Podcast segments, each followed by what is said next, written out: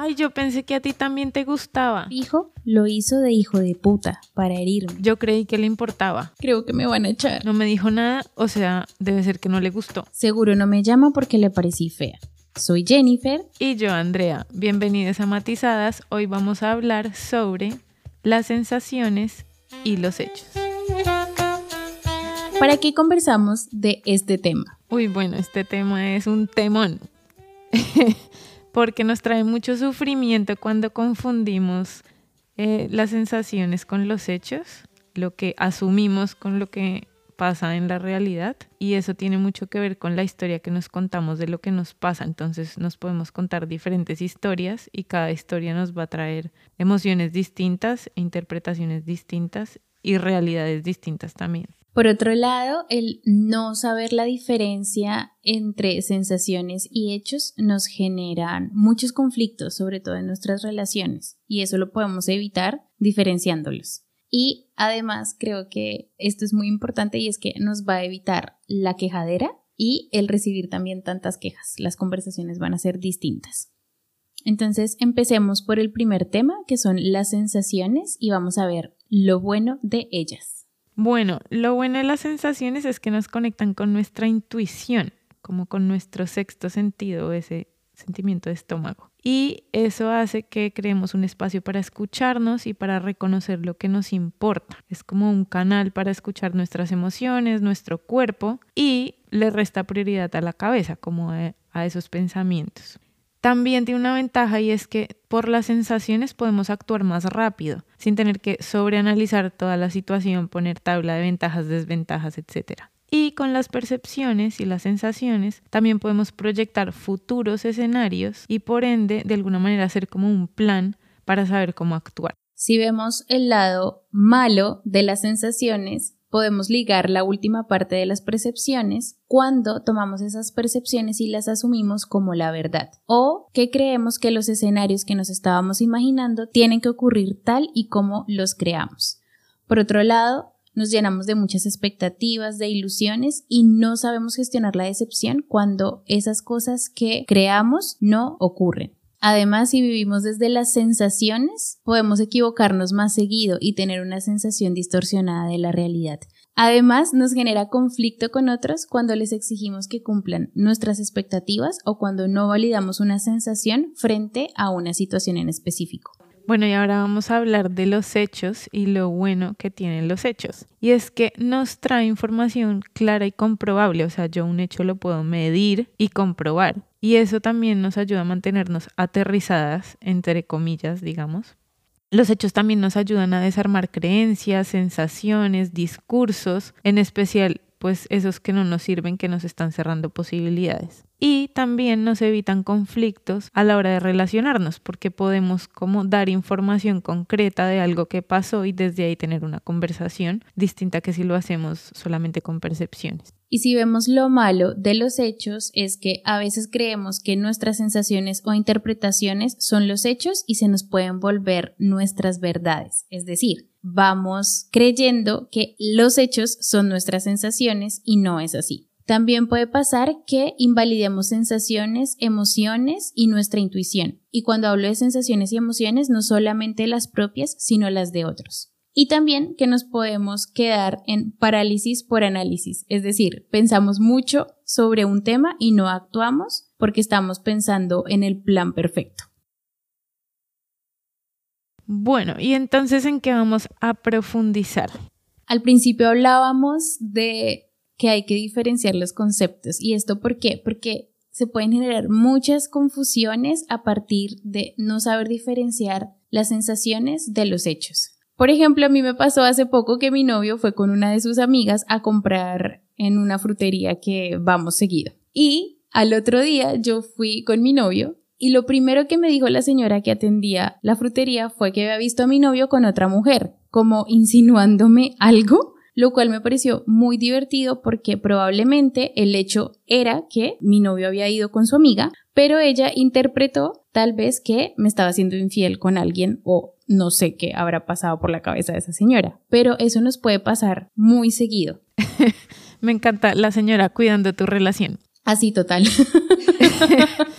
Y bueno, hay otra cosa y es que cuando no sabemos diferenciar nuestras sensaciones de las realidades es que nos podemos volver muy como relacionarnos muy desde la queja. Entonces, por ejemplo, voy a cumplir años y tengo la expectativa de que mi novio me haga X regalo y luego no me lo hace y entonces mi sensación es de, no, no me quiere tanto porque si me quisiera, sabría qué es lo que me gusta y sabría qué regalarme. Y me quedo como con esa sensación si nos ponemos a ver los hechos, puede que yo nunca le haya pedido que me dé eso. Entonces ahí no tengo mucha capacidad como de generar conversaciones para hacer pedidos concretos y pues me cuento esa historia y me empiezo a imaginar un montón de cosas que no necesariamente son, ¿no? Aquí también puede pasar que salgan algunas a decir, no, pero es que yo no lo tengo que pedir, él se supone que debería saber qué es lo que yo quiero. Y aquí les tengo malas noticias, nadie sabe qué es lo que uno quiere. A veces ni nosotras mismas sabemos qué es lo que queremos, entonces pedirle a alguien eso es un poco irreal. Y es que ese mundo de sensaciones se presta también para que nos quedemos en el mundo de las suposiciones y supongamos entonces eso, que los demás nos tienen que adivinar lo que queremos, que el otro tiene que adelantarse a mis deseos, que el otro me tiene que cumplir mis expectativas y entonces nos quedamos en un espacio donde nunca nada es suficiente, siempre nos estamos desilusionando de lo que nos pasa porque estamos asumiendo un montón de cosas en vez de tener las conversaciones para pedir lo que necesitamos o para ser claros con los demás. Y con eso que dices también, me, me aparece como el hecho de la suposición de creer que el amor es que alguien se adelante a mis deseos sin que yo se lo pida. Es un poco raro. Sentimos que las muestras de amor son las sorpresas, los adelantos a mis deseos y no sé qué más cosas nos imaginamos. Entonces empecemos por ahí, como esas suposiciones generalizadas que hay frente a algo, también hace que nuestra vida se complique un montón, porque cuando no pasa, inmediatamente nos vamos al lado de que esta persona no me quiere o yo no le importo, cuando no es así. Y también esas suposiciones generalizadas no se dan solamente en la pareja, sino en los sistemas, en los entornos. Entonces, por ejemplo, si uno va a trabajar en una oficina y todo el mundo hace las cosas de cierta manera, uno supone y asume que eso es lo que se hace y desde ahí tampoco nos permitimos cuestionar las cosas, cambiarlas, mejorarlas, sino que nos quedamos como con la sensación de, bueno, eso es lo que se hace aquí y eso es lo que debo hacer yo y de pronto nos adecuamos y en algún momento decimos, pero en qué momento me volví así, pero es como que el entorno influye en eso, porque no nos paramos a decir, ok, mm, tal vez esto se pueda hacer de otra manera, sino nos quedamos ahí como asumiendo que ese es el deber ser. E incluso puede que ni siquiera nos estén pidiendo que nos mantengamos en el deber ser, sino que caemos en la dinámica de lo que está pasando ahí. Ahí, por ejemplo, yo quiero traer la situación o el momento actual en el que vivimos en donde creemos que trabajar más horas significa ser buen empleado o ser productivo. Entonces todos caemos en esa sensación o en esa suposición de que si trabajo más de ocho horas, la gente va a creer que soy o que estoy entregada a mi empresa, a mi trabajo, mis jefes van a creer que soy mejor empleado, etc. Y no nos cuestionamos en pensar que el trabajo efectivo no depende de la cantidad de tiempo que trabaje, sino de que haga las cosas bien. Sí, y de hecho ahí nos podría servir un poquito pararnos en los hechos, porque si yo estoy trabajando cinco horas al día, pero estoy cumpliendo con los objetivos porque mi manera de trabajar es más productiva, porque no sé, no me interrumpo 50 mil veces, no estoy viendo el chat, sino que estoy haciendo trabajo, o sea, estoy trabajando con foco, pues de pronto los hechos son que entrego todo lo que entregan los demás que trabajan 13 horas, simplemente que lo hago de otra manera y no porque no esté las 13 horas como los demás me hace mal empleado. Queremos contarles que, claro, no se trata de que se sientan mal, de que entonces está mal que trabaje tantas horas o está mal que yo crea que el amor es que la otra persona entregue todo de sí por mí y para mí, porque no es lo que aprendimos sin embargo, que sepan que son sensaciones, que no son hechos, y que esas sensaciones también vienen de necesidades humanas, que son como el hacer parte de algo, es una, y el de estar bien. Eso, eso como que nos pasa mucho. Y el estar bien no, no quiero referirme a estar bien como persona, sino a hacer lo correcto. Y además que eso es como aprendido de generaciones en generaciones de lo que nos dicen, cómo es el deber ser de las cosas, cómo son las expresiones del amor, cómo es el compromiso en el trabajo. Tiene que ver mucho con los discursos culturales. Entonces ahí es lo que decíamos al inicio del episodio, que confundimos un discurso, confundimos nuestra narración de nuestras sensaciones con hechos. Pensamos que son verdades y entonces creemos que si no trabajamos 13 horas somos malos empleados, si no adivinamos los deseos escondidos de mi pareja somos malas parejas, pero pues es como que la misma cultura nos lleva a pensar eso y no tiene que ver con que sea verdad o mentira, sino tiene que ver como con la costumbre y lo que se cree que es. Y por eso es tan importante a veces cuestionarse y decir, ok, realmente estoy siendo mal trabajador si cumplo con mis objetivos que los hechos lo demuestran o realmente estoy siendo mala pareja por no saberle adivinar la mente de mi pareja. O sea, ver esas cosas nos ayudan a empezar a desbaratar esas creencias que a veces nos meten tanta presión, tanto miedo, tanta culpa, muchísima culpa y a soltarnos un poquito y, y ver cómo podemos relacionarnos de una mejor manera. Quiero traer un ejemplo que para mí ha sido maravilloso y es que yo agradezco infinitamente a las mujeres que se cuestionaron su rol en la sociedad porque sin ellas yo no estaría o no estaríamos nosotras en el lugar en el que estamos. Por ejemplo, en mi caso, en la decisión de no tener hijos, el saber que no es verdad que porque yo no quiera tener hijos, entonces ya no soy mujer o no estoy cumpliendo mi rol, me ha traído mucha libertad y me ha quitado la sensación de culpa de no cumplir con el supuesto rol o con el hecho de que se supone yo debería tener que hacer eso. Claro, desde esas suposiciones también empezamos a entrar como en un juego de roles de lo que debería ser cada uno y eso lo hemos ido mencionando en los episodios como de lo que está permitido para los hombres, lo que está permitido para las mujeres y suponemos que esa es la verdad, que es la realidad y la sensación que nos da una mujer que no quiere tener hijos es como de, uff, qué mala persona o la sensación que nos da un hombre que llora, como hablábamos en el episodio pasado, es como, no, mucho sensible, mucho niña, pero pues esas sensaciones de nuevo hay como que a veces cuestionarlas y decir, bueno, ¿esto de dónde viene realmente? O sea, ¿esto es un juicio que yo estoy haciendo y tiene un fundamento real? ¿O es como el discurso que me han contado y realmente no es un hecho que una mujer que no quiera tener un hijo sea una mala mujer o que un hombre que llore sea una niña, eso ni siquiera es un hecho. No es suficientemente hombre, no sé. Exacto. sí, total. No, es suficientemente hombre. Ajá.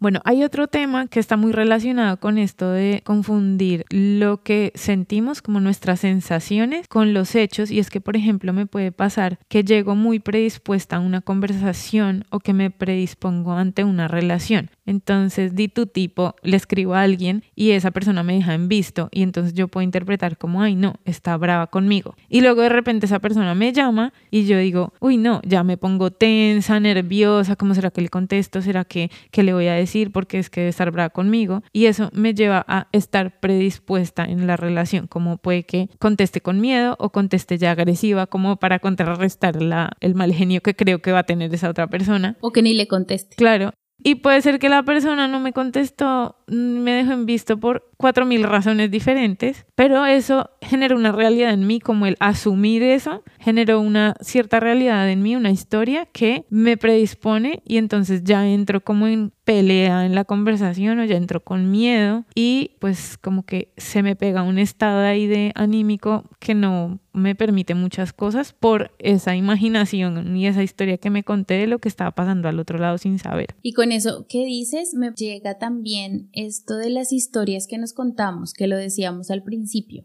Y ojo, no está mal contarnos las historias porque justamente eso hace que tal vez creemos un panorama de cómo va a ser el futuro próximo y saber cómo actuamos desde ahí, pero también ser conscientes que son historias y que solamente es una de las infinitas posibilidades que hay frente a esa situación. Por ejemplo, esto que dices de me dejaron en visto, yo puedo interpretar mil cosas, pero no puedo entrar en la conversación desde la interpretación que yo me hice, sino que debo esperar también a ver qué fue lo que pasó. como tener primero los hechos de qué fue lo que pasó y luego sí ya tener la conversación. Pero es como, no sé, alguien me deja en visto y le digo, luego le escribo a las dos horas, oiga, ¿qué le pasa? porque me deja en visto? No, no sé, irrespetuoso o no sé qué cosas. Y el otro fijo, no sé, estaba durmiendo o estaba en una reunión de trabajo, yo qué sé. Sí, y yo creo que con eso también entramos en el mundo de los clichés, de los prejuicios, de los estereotipos. De hecho, lo que hablábamos ahorita de los hombres, lo que es permitido a las mujeres, y eso también, pues en el mundo de la cultura, cómo es cada persona de cada cultura, que nos cerramos a ciertas culturas porque son de A o B manera. Y pues sí, hay hechos que definitivamente pues demuestran ciertas cosas y luego están nuestras sensaciones que pues bueno, las podemos escuchar y a la vez eso no significa que nos cerremos a nuevas ideas o que nos cerremos a nuevas posibilidades, es como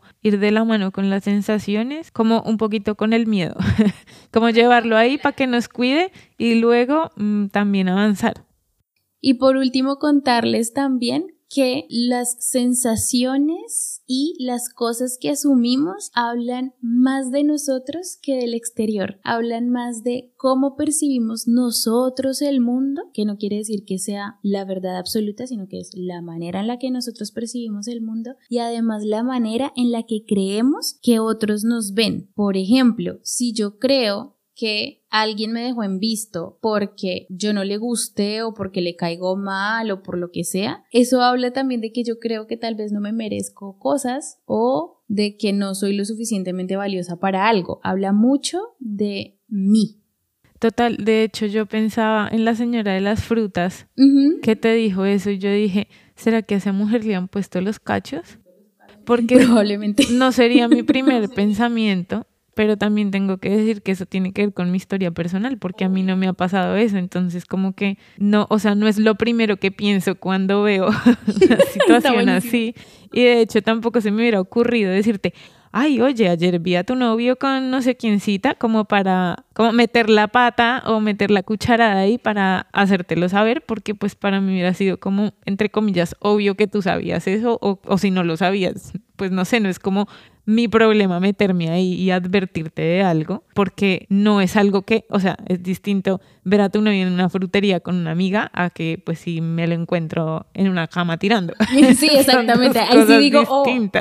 Como, bueno, aquí hay un hecho, no lo estoy asumiendo, hay un hecho concreto. Hay un hecho, Pero pues como que sí, o sea, me quedé mucho pensando en, en el, la historia del pasado de la señora de la frutería. Es como el dicho del que el que las hace se las imagina.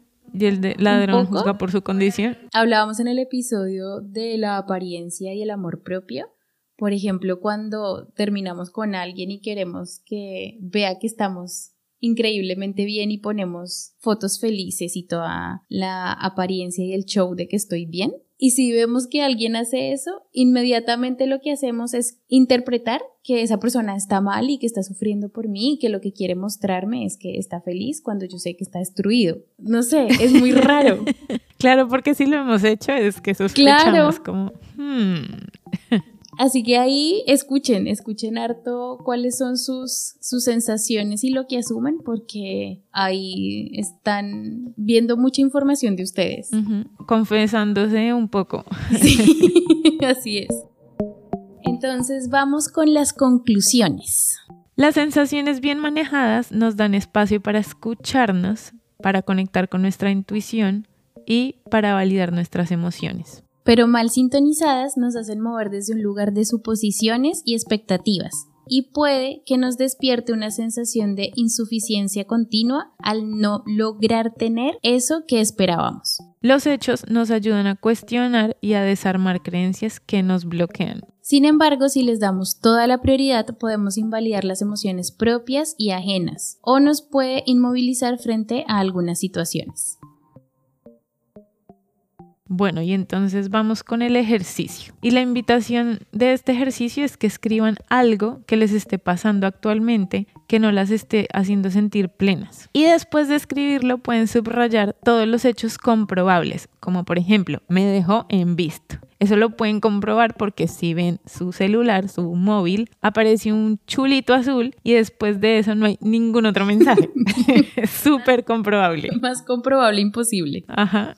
Luego con otro color, se me ocurre que lo hagan con colores, subrayen cuáles son sus suposiciones o lo que creyeron. Les va a pasar que cuando escriban la situación van a ver muchas suposiciones que aparecen porque es nuestra manera natural de comunicarnos. Entonces, por ejemplo, me dejó en visto porque no le importo, porque ya no le gusto, porque está ocupado, porque le pasó algo, porque me está poniendo los cachos, porque está bravo conmigo, etc. Y por último, con un tercer color pueden subrayar cuáles son sus sensaciones, que es que están preocupadas porque no saben si se accidentó o que se sienten rechazadas o traicionadas o con tristeza porque creen que la relación no va bien o sienten confusión porque no saben si hicieron algo mal y por eso están molestos. Es probable que de lo que menos haya sean hechos. Bueno, y nos pueden contar qué aprenden con eso. Y el tip que les queremos dar aquí, que es solamente uno, y es en cada situación en donde se sientan inconformes o confundidas, hagan el ejercicio anterior mientras van aprendiendo a interiorizarlo y van a ver la libertad y la paz que trae el hecho de poder separar y aprender a separar los hechos de las sensaciones. Bueno, hemos terminado. Muchas gracias. Nos escuchamos en el próximo episodio. Bye. Chao. Hay varias formas de apoyar este proyecto. Compártelo. Dale like y habla con Andrea y Jennifer dejándonos un audio en anchor.fm barra matizadas. Allí puedes contarnos tus dudas, sugerencias, historias o propuestas de temas a conversar. Suscríbete en anchor.fm, Spotify, Pocket Casts, iBox, Google Podcast o Apple Podcast.